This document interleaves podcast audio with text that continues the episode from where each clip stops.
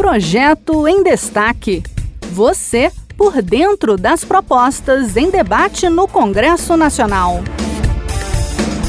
Olá, mais da metade da população brasileira acima dos 25 anos não completou o ensino médio, o que corresponde a quase 70 milhões de pessoas. Os dados são da penagem contínua de 2019, realizada pelo IBGE. Para enfrentar este cenário, um projeto de lei em discussão no Senado prevê a dedução tributária para empresas que investirem na educação de seus empregados, em qualquer nível de escolaridade e área do conhecimento.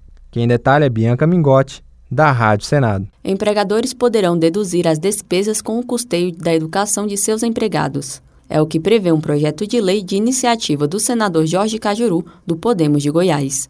O projeto altera a Lei 9.249 de 1995, que se refere à legislação do Imposto de Renda das Pessoas Jurídicas e à Contribuição Social sobre o Lucro Líquido, a CSLL. O texto prevê que as despesas em educação podem ser em qualquer área do conhecimento e em qualquer nível de escolaridade, seja em estabelecimento de ensino próprio ou de terceiros, compreendendo os valores relativos à matrícula, anuidade, mensalidade, livros e material didático.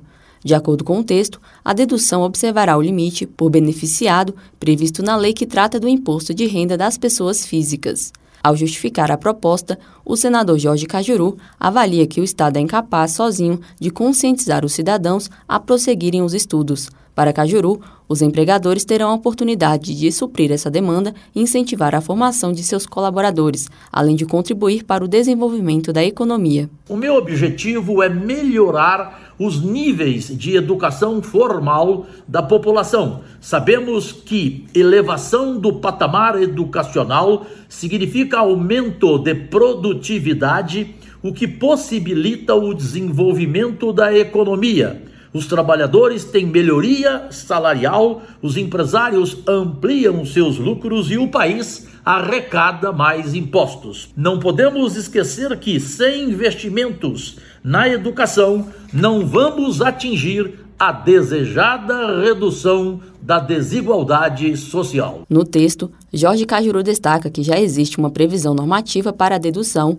como despesa operacional, da base de cálculo do imposto sobre a renda da pessoa jurídica, dos gastos realizados com a formação profissional dos empregados, mas requer que seja demonstrada sua usualidade ou normalidade conforme as atividades da empresa e do empregado. Este foi o Projeto em Destaque.